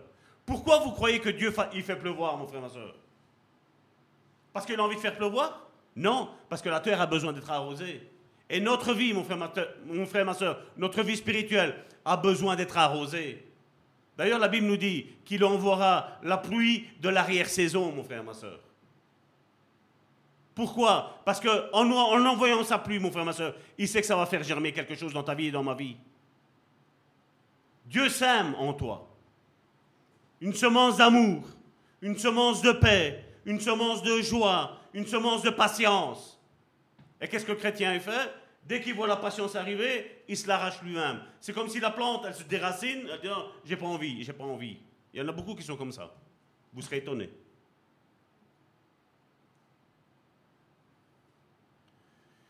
Évidemment, comme je dis, quand on se plaint, quand on renifle, quand on soupire, on ne peut pas parler du fruit d'esprit, mon frère, ma soeur. On ne peut pas parler de ça. Parce que comme on l'a vu, ça te donne la joie, ça te donne que tu es persévérant et ça te donne que tu es patient, mon frère, ma soeur. Et c'est à ça qu'on doit arriver. À souffrir en silence, je vais dire. En sachant que tu as une victoire, tu as une rétribution qui t'attend au bout au bout de ce que tu es en train de passer. Malheureusement, les chrétiens ne veulent plus ça. Sans patience, nous ne pouvons pas servir le Seigneur de quelque façon que ce soit. Parce qu'un tel service implique souvent des difficultés, des désaccords, des bagarres et des malentendus. Parce que bien souvent, on va dire, mais comment ça se fait que tu es patient comme ça? Tu as peur de rétorquer? Non, c'est pas peur. C'est parce que c'est l'esprit qui me contrôle. Et c'est pas moi qui contrôle l'esprit. Parce que oui, on peut contrôler l'Esprit Saint. Le Saint-Esprit te dit de faire quelque chose et tu ne le fais pas. Là, tu es en train de contrôler l'Esprit Saint, mon frère, ma soeur. Mais ça, c'est très très dangereux, mon frère, ma soeur. Parce que tôt ou tard, la chute, elle est là. Parce que si l'Esprit Saint nous demande quelque chose à faire, on a intérêt à s'y appliquer. On a intérêt. Et en parlant de malentendu, je vais vous dire un grand malentendu quand on pense que Dieu seul est patient. Ma Bible me dit qu'il y a dans le livre de Nombre, au chapitre 12, au verset 3, un homme de l'Ancien Testament qui était fort patient. Et il s'appelle Moïse. Or, Moïse était un homme fort patient. Mon frère, ma soeur, lis cette partie-là, parce que je sais ce qui intéresse tout le monde, c'est ce qui suit après. Moïse était un homme fort patient. Et qu'est-ce qu'il est mis? Plus que tout, plus qu'aucun homme sur la surface de la terre. Alors tout le monde dit, mais comme il y avait Moïse qui était comme ça, ben moi pas besoin. Je vais te dire que Moïse n'avait pas l'esprit en lui, Moïse avait l'esprit sur lui. Et en ayant l'esprit, Moïse, hein, Moïse en ayant l'esprit sur lui, a réussi à être patient. Je vais te dire, mon frère, ma soeur, en ayant nous, le Saint-Esprit en nous, toi et moi, on n'a aucune excuse devant Dieu. Aucune. Parce que Dieu nous dira, t'as pas lu? Nombre chapitre 12, verset 3, Salvatore? Toi qui ne veux pas être patient, par exemple, je prends moi comme ça, je ne me fâche pas avec moi-même. Hein. L'exemple suprême, Moïse. Et il dit même pas qu'il était patient. La Bible me précise, il était fort patient. Et c'est ça que je refuse de croire, parce que comme je dis, il y en a beaucoup, ils, prétendent au ministère, mais je dis, mais, tu vois bien que c'est pas encore mûr, mon frère, ma soeur. Il n'y a pas encore toutes les qualités qui sont requises pour avoir un véritable ministère, mon frère, ma soeur. Parce que là, Moïse était au ministère. Mais son ministère, il l'a eu parce qu'il était fort patient, parce qu'il s'est laissé modeler par Dieu. Il n'était pas sans cesse en train de, bougonner Dieu. Pourquoi tu fais pas ci? Pourquoi tu fais pas là? Et pourtant, il avait des excuses. Hein. Là, il savait qu'il n'allait plus voir euh, Jérusalem, il allait la saluer de loin, il n'allait même plus rentrer. La patience est une âme importante pour vivre le bon combat de la foi. Parce que des combats, mon frère, ma soeur, je vais te dire, à partir du moment où tu as donné ta vie à Dieu, tu as dit non au diable. Et aujourd'hui, il y en a beaucoup qui pensent qu'ils peuvent dire oui à Dieu et oui au diable. Non, mon frère, ma soeur. Quand tu dis oui à Dieu, tu dis non aux autres. Quand je me suis marié avec ma femme, j'ai dit non à toutes les autres femmes qu'il y avait. Et elle, la même chose. Elle a dit non à tous les autres hommes qu'il y avait. Mais elle a dit oui à l'unique homme qu'elle aimait. Et moi, j'ai dit oui à l'unique femme que j'aime. Et c'est un mariage qu'on a avec Jésus. On ne peut pas vivre tantôt d'une manière et tantôt d'une autre. Ça, c'est le faux évangile. J'en ai parlé, récemment, euh, durant l'esprit religieux. Je cette semaine-ci, vous les avez eues, ces pensées-là. L'adversité peut avoir deux effets néfastes dans nos vies. Nous rendre tendres et nous endurcir. Job et Joseph sont deux exemples bibliques de la façon dont la tribulation a produit la patience. Vous imaginez Joseph? Il leur expliquait le rêve. Il était un parfait exemple. Et lui, tout le monde oubliait. À un moment donné, ah ouais, il y en a un là-bas. Le petit là, ben, c'est le petit qui t'a donné ta révélation sur ce que tu devais avoir. Et je vais te dire, mon frère, ma soeur, pour les gens, je vais dire normaux, qui ne sont pas spirituels, parce qu'aujourd'hui, quand on est spirituel, on est un petit peu des gens bizarres, des extraterrestres aujourd'hui, on est. Surtout quand tu, quand tu fais des études sur le fruit d'esprit, on n'a pas besoin de ça. On a besoin des miracles, on a besoin de savoir que je vais être fort, que je vais être puissant, que je vais accomplir des, choses extraordinaires. je vais te dire, si le caractère n'est pas changé, mon frère, ma soeur, et le fruit de l'esprit, c'est le caractère. Si notre caractère n'est pas changé, on peut faire toutes les œuvres merveilleuses et extraordinaires, mon frère, ma soeur. Au final, quand le Seigneur va revenir, les pieds vont rester sur terre. Si on n'est pas changé, si on n'est pas transformé. Et le but, c'est que tous, nous soyons enlevés, changés, transformés. C'est merveilleux de considérer la vie difficile de Joseph et de le voir après dix ans d'emprisonnement, injustifié, en ressortir aussi beau que le soleil. J'imagine que quand ils ont été le chercher, qu'ils l'ont amené devant, Pharaon, ah, il devait peut-être avoir une mine tristounette. Hein.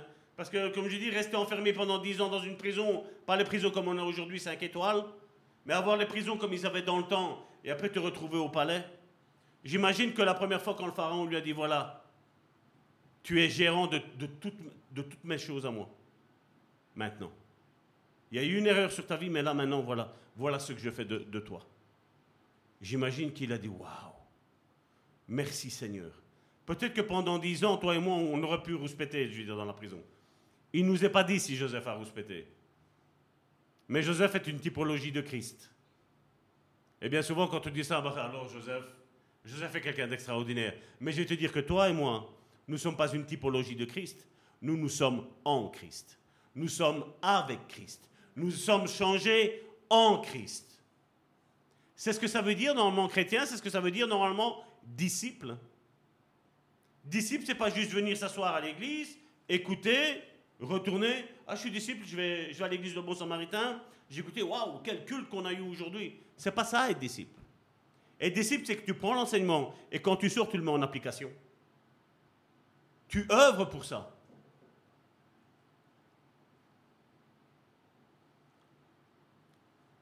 Et maintenant, je vais parler un petit peu aussi de cette patience, parce que j'aimerais bien clôturer aujourd'hui sur la patience. C'est la patience chez les serviteurs de Dieu.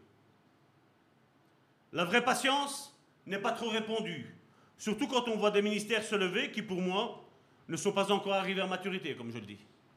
Comme je le dis, un des, exemples suprêmes aujourd'hui, c'est avec ce foutu diplôme qu'on pense qu'on est arrivé je ne sais pas où, et que pour finir, il n'y a pas le fruit.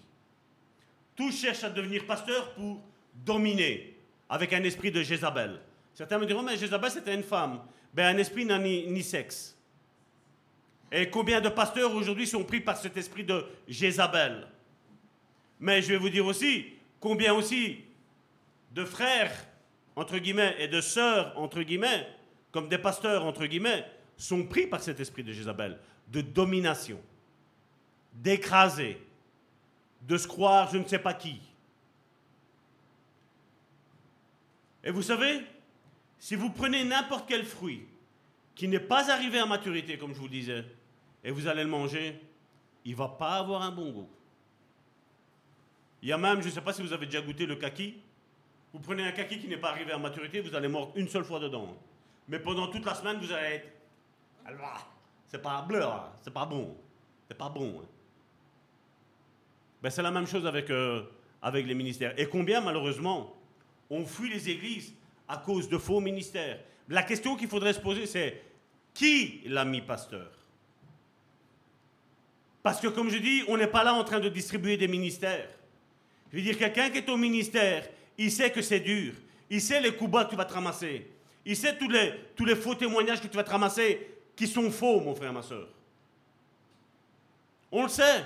Et quand une personne n'est pas prête, mon frère, ma soeur, je vais te dire, il va faire du dégât et d'énormes dégâts parce que j'en parle avec des frères et des sœurs qui sont dégoûtés des églises, qui sont dégoûtés des pasteurs. Mais je vais vous dire aussi, il y a beaucoup de pasteurs qui sont aussi dégoûtés des chrétiens. Il ne faut pas voir tout le temps tout du mauvais côté. Je sais qu'il y a d'un côté, mais je sais aussi qu'il y a de l'autre côté. Et comme je le dis, on, est tous forts à dire que maintenant nous sommes un sacerdoce royal. Nous sommes tous frères et sœurs, nous avons tous un ministère, comme ça Vator le dit. Mais est-ce que le ministère est mature? Ça, c'est la question qu'il faut se poser. Et si le fruit n'est pas mûr, mon frère, ma soeur, ça fait des dégâts. Des dégâts. Parce que tu verras que quand tu vas aider quelqu'un et que tu vas te ramasser des coups, tu vas voir quel plaisir tu vas avoir. Tu vas voir comme ta patience, elle va remonter. Tu vas voir comme ta joie, elle va remonter. Tu vas voir comment ta paix, elle va remonter, mon frère, ma soeur. Parce que certains pensent, ah, mais t'es pas pasteur, t'es pas apôtre, t'es pas prophète, t'es pas évangéliste. C'est facile tout ça, mon frère, ma soeur. C'est facile de faire, on va dire, on regarde nos soeurs chanter, mais c'est facile de chanter. C'est facile de jouer du piano. C'est facile hein, quand on est assis. Une fois, je me rappelle, j'étais au travail, on avait des difficultés. Et à un moment donné, l'ingénieur vient Il me regarde, il fait Quoi, ça va pas? Ça fait trois pauses qu'on est dessus et le câble, il n'est pas encore monté. Ben, je dis non, je l'ai pas monté. Et qu'est-ce qui se passe? Ben, on n'arrive pas à passer le, dernier fil. À chaque fois, ça coince et ça casse les autres fils. Et alors, on est tout le temps en train de passer. Ben, il n'y a qu'à tirer dessus. Alors, quand il m'a dit il n'y a qu'à tirer dessus, j'ai pris ma pince, je dis S'il vous plaît, monsieur l'ingénieur, tire dessus. J'ai tous les câbles sont bien mis, regarde. La bague, elle est là-bas, donc ça ne peut mal de casser dans la théorie. Passe le, le fil. Ah, mais je ne suis pas habilité pour ça. Mais je dis, il n'y a qu'à appuyer sur le bouton et il n'y a qu'à tirer dessus. Je dis, ça va aller tout seul. Quand il a vu que j'ai joué avec lui et que je l'ai un petit peu rabaissé dans son orgueil, qu'est-ce qu'il a fait? Il a voulu m'apprendre. Regarde, tu vois, on se met comme ça, on fait comme ça, il tire, bam, bam, bam. Tout le câble, tout a été cassé. Je dis, tiens, c'est bizarre. Ah ben, il n'y a plus de câble maintenant. Ben non, maintenant, il, va falloir aller le rechercher. Je dis, tu vois, généralement, le câble, il restait là. Je dis, mais avec toi, qui es ingénieur, le câble, maintenant, il est tout dans le fond là-bas. Tout a, tout a été tiré. Et j'ai attendu, croyez-moi bien, j'ai attendu pour aller chercher le câble. Je dis, tu vois, quand on regarde les autres faire, ça a l'air toujours facile. hein. Rien qu'une chose, si vous regardez la cuisine, comme moi j'aime bien regarder la cuisine, c'est quand vous voyez les cuisiniers, vous savez qu'ils prennent les pâtes et ils font ainsi, là, juste pour tourner, là. Mais c'est facile, hein, fais-le. Bram, t'en as plein les murs, t'en as par terre, t'en as, as partout, c'est pas vrai? La crêpe, là, quand il faut la retourner. Je dis, quand on regarde les autres faire, tout a l'air facile.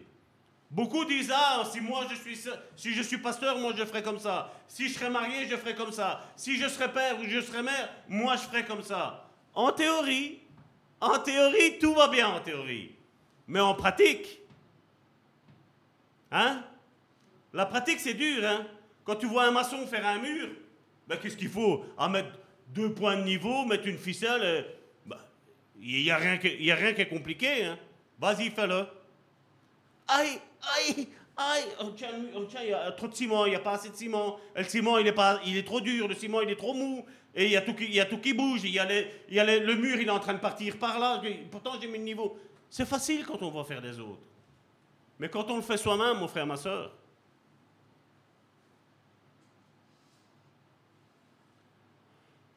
Et il est étonnant, et c'est ce que j'ai remarqué, c'est que je parle de serviteur de Dieu, je suis étonnant de voir que beaucoup de personnes ont une étiquette pasteur, apôtre, prophète, tout ce que tu veux, et ils n'ont pas de patience. Et je me dis toujours, qui est-ce qui les a mis là? Qui est-ce qui les a mis là? Et comme je le dis toujours, si ce n'est pas un appel divin, mon frère, ma soeur, c'est un appel du diable. Il y a deux chemins. Parce que si je si je suis pasteur parce que j'ai envie d'être pasteur par orgueil, mon frère, ma soeur, je vais te dire, c'est le diable. Si c'est être pasteur pour écraser les autres, je vais te dire, c'est le diable. Parce que Jésus, le Maître, en étant Dieu, fait homme, il n'a pas été gêné de prendre un essuie, de prendre une bassine et de commencer à laver les pieds de ses serviteurs. Et quand vous regardez à la fin de toute cette histoire-là, il y a encore personne qui a osé dire après, Seigneur, donne-moi la bassine, donne-moi cet essuie, je vais moi te laver les pieds. Non, non. Seigneur, il faut que tu me laves. J'imagine que Pierre a dit, eh, c'est pas moi Pierre qui va aller laver les pieds des autres. hein. Attends, moi je suis le plus grand des apôtres. Thomas lui dit, bah, je sais pas si, sais pas si le Seigneur, je sais pas si toi, Pierre, Thomas doutait de tout et de tous. Je sais pas si l'eau, c'est de l'eau sèche. Je sais pas, à mon avis, l'eau, elle est soit trop chaude, Il y a un piège derrière. Il était tout le temps en train de discuter. Peut-être Thomas regardait l'eau, il disait, Oh, c'est peut-être pas de l'eau, hein. Lui qui m'a bien douté. Je suis en train de, de vous faire rire, parce que malheureusement, c'est ce qui arrive aujourd'hui. Aujourd'hui, on doute de tout. Mais je vais vous dire, on doute de tout ce qui est vrai, et on prend pour acquis ce qui est faux. Ah, mais il, donne des versets de la Bible, hein. tu verrais que, quand il prêche lui, waouh T'es découragé, tu reviens, t'es es encouragé. Mais quand tu ressors, boum, t'es découragé de nouveau. Hein. Comme je dis, moi je préfère une, vous savez, une, une, prédication qui vous, qui vous fait mal ici. Mais quand vous allez ressortir, vous allez réfléchir à ça, Salvatore, il a dit ça, ça. Mais c'est vrai. C'est vrai que la Bible nous l'enseigne. Parce que je suis persuadé, on le voit ici. Hein. Karine donne une exhortation, je donne la prédication. Dans la semaine, boum, on a la prédication qui arrive. On a une, une pensée du jour avec le thème qui est donné. Dieu est en train de parler à son Église, mais seulement son Église est en train de faire la sourde oreille. Est-ce qu'on a envie que ce fruit de l'esprit soit dans nos vies, mon frère, ma soeur Est-ce qu'on a envie d'être modelé? Ou est-ce qu'on a envie de, rester campé sur nos positions, mon frère, ma soeur Beaucoup aiment à discuter avec le Saint-Esprit, contre, contre l'œuvre que le Saint-Esprit veut faire. Je veux dire, ce n'est pas une bonne chose. Parce que le Saint-Esprit ne va pas nous obliger quoi que ce soit. Le Saint-Esprit vient nous révéler la volonté de Dieu. Maintenant, libre à nous de le faire ou de ne pas le faire. Si je le fais, il y a un bénéfice. Si je ne le fais pas, il y a les roses avec les épines. Et il est vrai que certains pasteurs auraient pu garder l'Église unie, soudée, s'ils auraient usé de patience. Mais comme je le dis, cette patience, elle ne doit pas dépasser une certaine limite. Je me rappelle avec quelqu'un avoir usé d'énormément de patience, mais à un moment donné, tu sais, tu me le dis une fois, deux fois, trois fois, euh, il y a une église plus proche de chez moi, c'est pas un souci. Hein. Je suis pas là, je crois que vous l'avez compris, je suis pas là pour le nombre. Je suis là pour la qualité du nombre de personnes qui sont ici, mon frère, ma soeur. Mon ministère est de prêcher la vérité. La fausseté, l'égocentrisme, l'orgueil, ce sont des choses que je n'aime pas. Le mensonge, ce sont des choses que je n'aime pas. Le fruit de la chair, ce sont des choses que je n'aime pas. Je ne l'aime pas pour ma vie, et je vais vous dire sincèrement, je ne le tolère pas dans ma vie. Je ne le tolère pas aussi dans la vie des autres. Parce que je crois que si on est réellement né de nouveau, mon frère, ma soeur, ben je crois qu'il y a, il y a une conséquence à ça. Une bonne conséquence à ça quand on est né de nouveau. Tu n'as plus envie de tout ça, tu n'as plus envie de goûter à tout ça. Certains sont partis parce que ben, le, pasteur n'avait peut-être pas de, patience. Mais peut-être qu'eux n'avaient pas aussi la patience d'attendre que le, pasteur ait de la patience. Tout est une question de patience, mon frère, ma soeur. Hein. De l'un vis-à-vis de l'autre. Je parlais tantôt de Jonas. Regardez Jonas. Ça, c'est typique d'aujourd'hui, des chrétiens 2.20 d'aujourd'hui. Jonas chapitre 4, verset 9. Dieu dit c'est qui qui parle? Dieu qui parle à Jonas. Fais-tu bien de t'irriter à cause du ricin Et Jonas répondit, je fais bien de m'irriter jusqu'à la mort. C'est pas mal, hein? Et combien de chrétiens aujourd'hui sont comme ça? Le Saint-Esprit parle une fois, parle deux fois, et après. Je suis étonné aussi quand certains me disent, ah Salvatore, moi j'ai une de ces, j'ai une de ces communions avec le Saint-Esprit, moi, je parle avec lui, on est, on est les deux doigts de la main et on est, on est comme ça, comme ça, comme ça. Tu prêches ici quelque chose, tu as parlé avec un tel? Pourquoi parler avec un tel? On n'arrive même plus à penser que le Saint-Esprit parle à son Église, parle à travers une prière, une louange, à travers la prédication, à travers un verset biblique, à travers une prophétie, à travers une parole de... On n'y croit même plus. Mais ils sont liés avec le Saint-Esprit. Hein. Je dis, je ne sais pas quel Saint-Esprit, mon frère, ma soeur. Je, vais te dire sincèrement. Est-ce qu'on croit que le Saint-Esprit peut parler dans une prédication ou dans une prière, mon frère, ma soeur, pour changer les cœurs, pour rappeler l'ordre quelque chose que, que, nous, que nous devons faire, mon frère, ma soeur? Dieu parle tantôt d'une manière, tantôt d'une autre. C'est vrai que j'ai vu certains cas, j'ai entendu certains cas, je ne vais pas dire vu, mais j'ai entendu certains cas où Dieu les a poussés jusqu'au retranchement à dire voilà, ça a été limpide, clair. C'est pas pour ça qu'ils ont voulu changer. Je me rappelle avoir donné une fois huit points à, un pasteur. Ah, il s'est senti interpellé. Il m'a dit Tu te prends pour un prophète? Non, je ne suis pas prophète, moi. Je suis juste un serviteur de Dieu sauvé par la grâce de Dieu. Comme le disait Carmine Dibiaz, le révérend Carmine Dibiaz. Mais après, quand on refuse, mon frère, ma soeur, les avertissements de Dieu, il ne faut pas s'en plaindre après des conséquences qu'il va y avoir.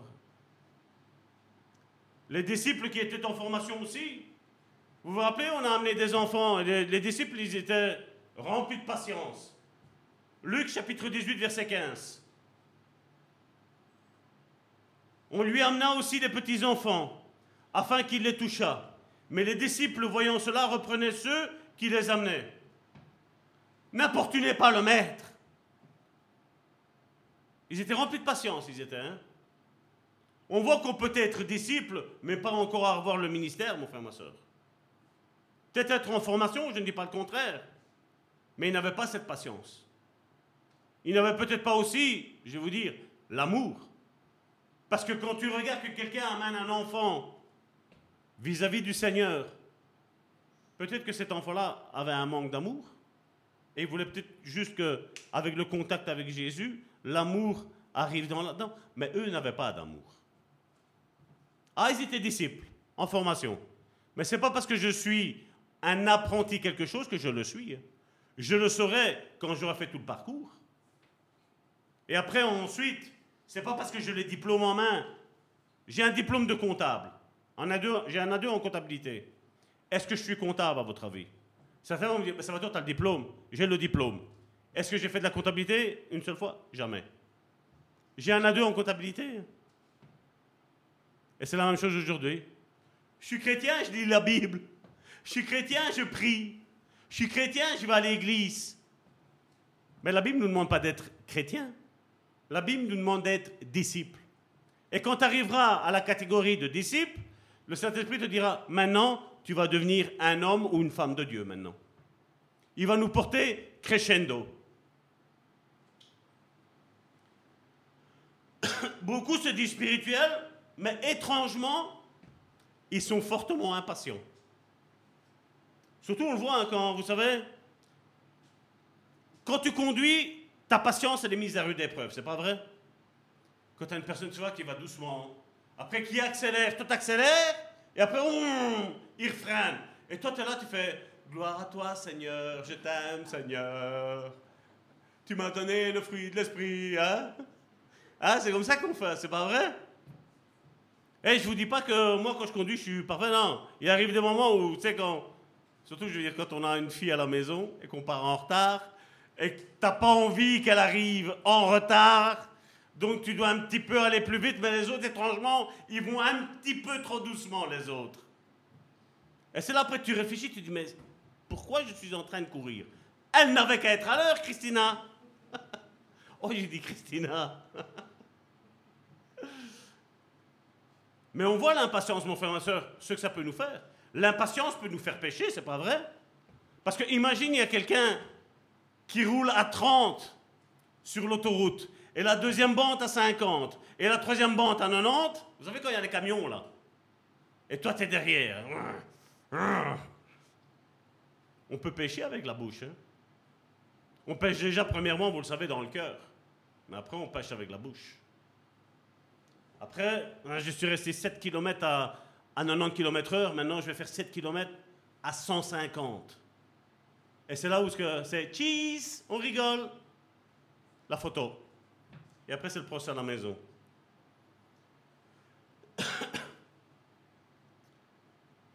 ce, que le chrétien aujourd'hui doit savoir, mon frère, ma soeur, c'est qu'en mettant l'esprit en nous, c'était l'esprit qui était en Jésus et c'est l'esprit de Dieu.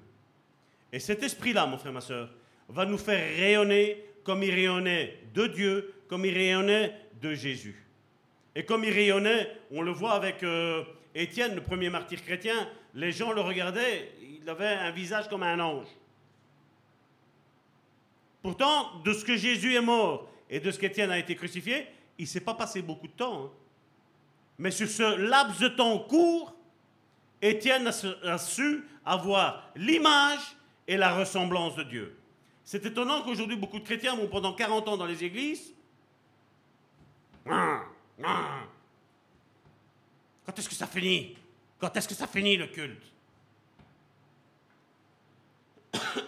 Si nous désirons être des ministres et des serviteurs et des ouvriers du Seigneur approuvés, nous ne pouvons pas négliger la manifestation du fruit de l'Esprit. Pour tout homme de Dieu, la patience fait partie des caractéristiques indispensables de leur vie. Parce que je pourrais être impatient, hein, parce que vous savez, au sein de cette église, il y a des personnes qui normalement auraient dû être très très hautes. Très très hautes. Je dis mais malheureusement, c'est très très bas. Et c'est juste par le comportement. Hein. Maintenant, point de vue prétention, c'est encore autre chose. 2 hein. Corinthiens chapitre 6 du verset 4 à 13. Donc je le répète, pour tout homme de Dieu, la patience fait partie des caractéristiques indispensables de leur vie. Et je vais vous faire voir à quoi ressemble le parcours chrétien, le parcours du chrétien. Mais nous nous rendons à tout égard recommandables, comme serviteurs de Dieu, par, par quoi? Par beaucoup de patience dans la tribulation. Ça aussi, c'est facile, pardon? Oui, les tribulations. J'ai dit le contraire? Ah, là. Pendant les tribulations. Comme je dis, ça aussi, c'est facile d'être patient quand la route est dégagée devant toi. Mais la patience, elle va te servir quand il y a quelqu'un devant toi, mon frère, ma soeur. Par beaucoup de patience dans les tribulations, dans les calamités, dans les détresses.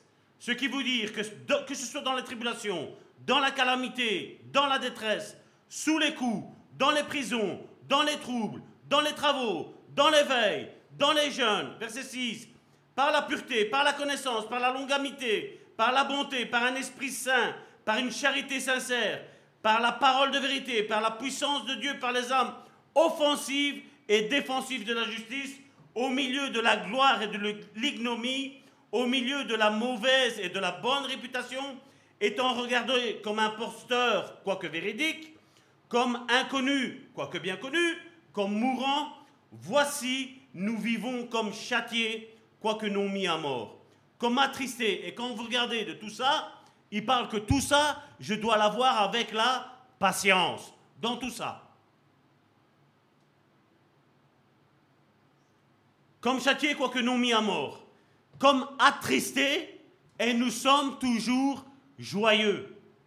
Comme pauvres, et nous en enrichissons plusieurs. Comme n'ayant rien, et nous possédons toutes choses. Notre bouche s'est ouverte pour vous, Corinthiens. Notre cœur s'est élargi.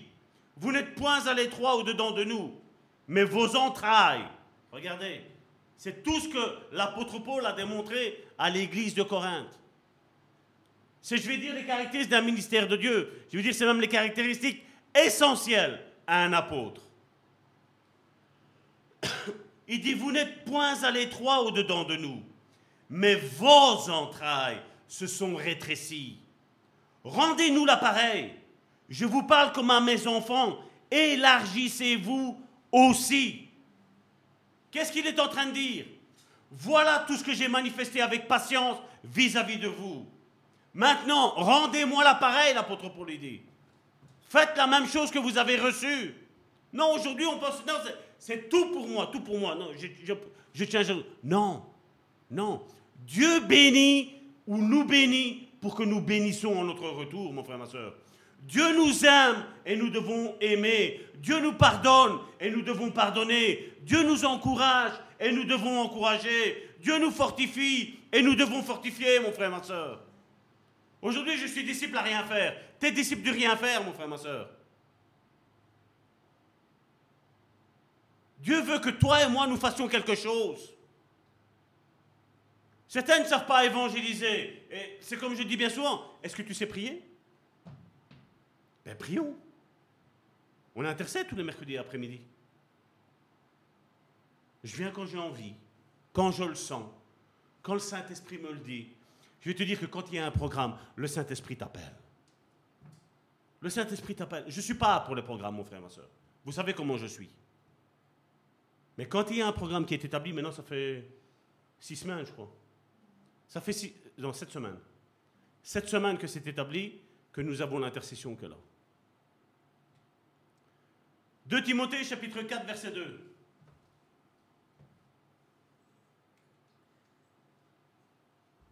Parce que bien souvent on dit Ah Salvatore, t'es trop dur. Prêche la parole. Insiste en toute occasion favorable ou non. Reprends, censure, exhorte avec toute douceur et en instruisant. Et pour instruire, je vais te dire, mon frère, ma soeur, il faut de la patience. Hein. Pour dire les choses avec douceur, il faut de la patience, mon frère, ma soeur. La patience, c'est comme le sel en cuisine, mon frère, ma soeur. Tu dois mettre du sel dans tout, mon frère, ma soeur. Et la patience, c'est la même chose. Comme l'amour, tu dois mettre dans tout, mon frère, ma soeur. Parce qu'à la limite, tu peux ne pas avoir la paix et quand même faire des choses. Nous, on appelle ça les pâtes à l'arrabbiata. C'est les pâtes énervées. Avec beaucoup de piment, de piquant. Tes pâtes sont piquantes aujourd'hui. Oui, elles sont piquantes comme moi.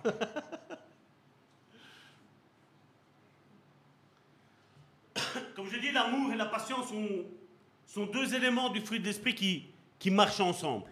Elles marchent l'une à côté de l'autre.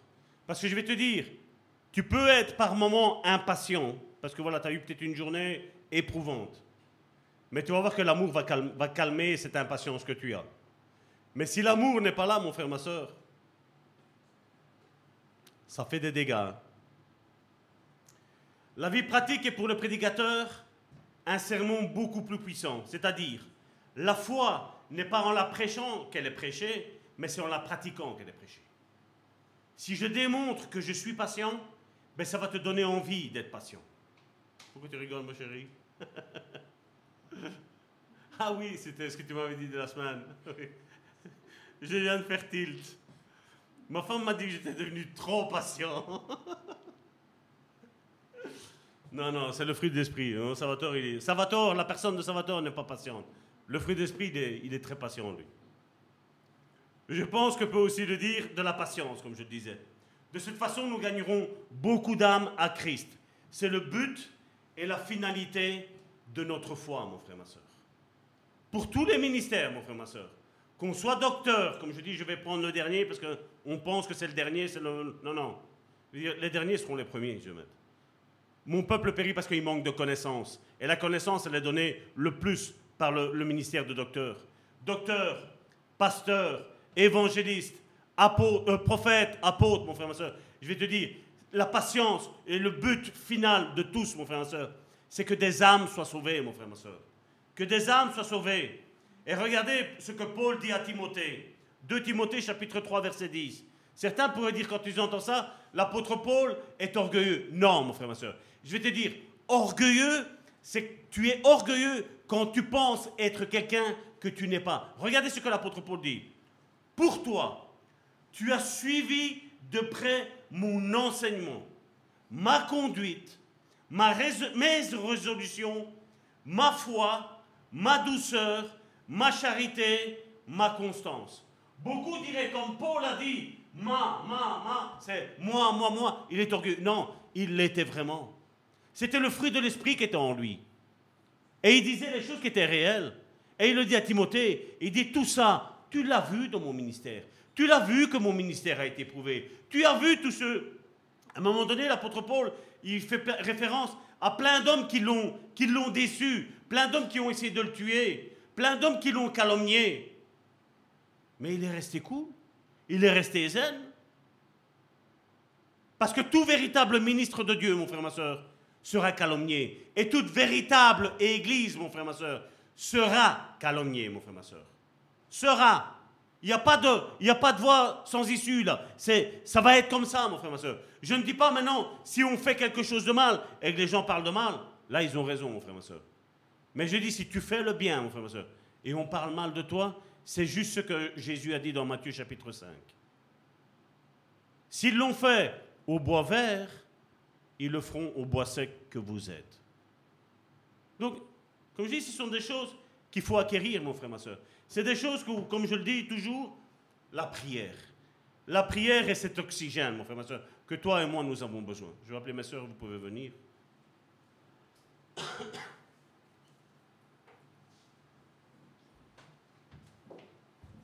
Plus tu te calques à la parole de Dieu, la Bible nous dit dans Jean chapitre 1 que la parole s'est faite chair. Le logos s'est fait chair.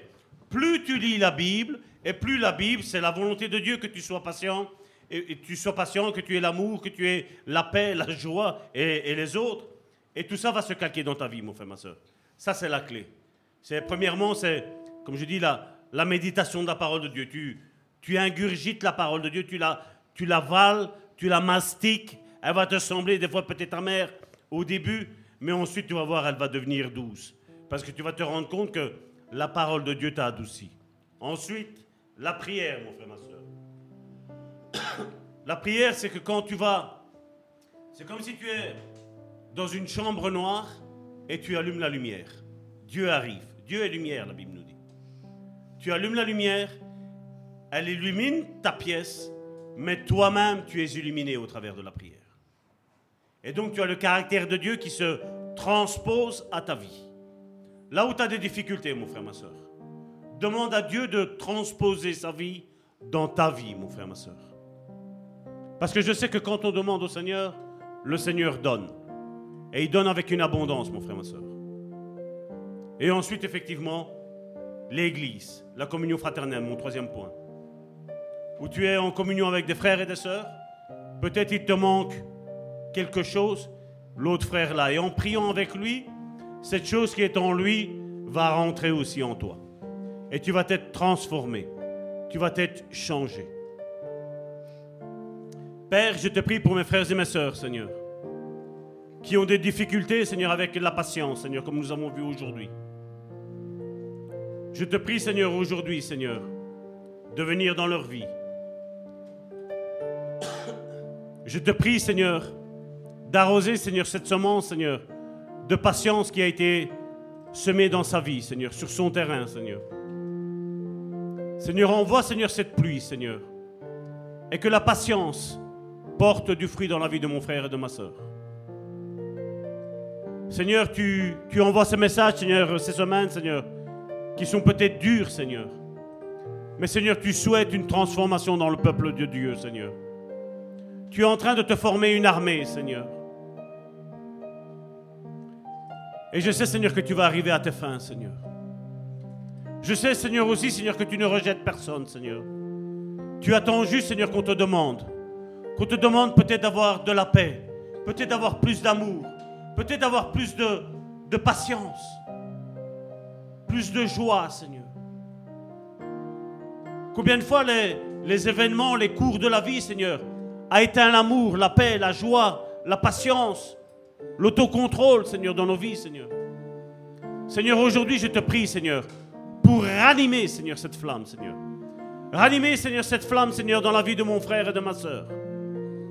Souffle des quatre coins du vent, Seigneur. Et je te dis merci, Père, pour ce que tu vas faire dans la vie de mon frère et de ma soeur. Au nom puissant de Jésus-Christ, j'ai été prié, Père. Amen.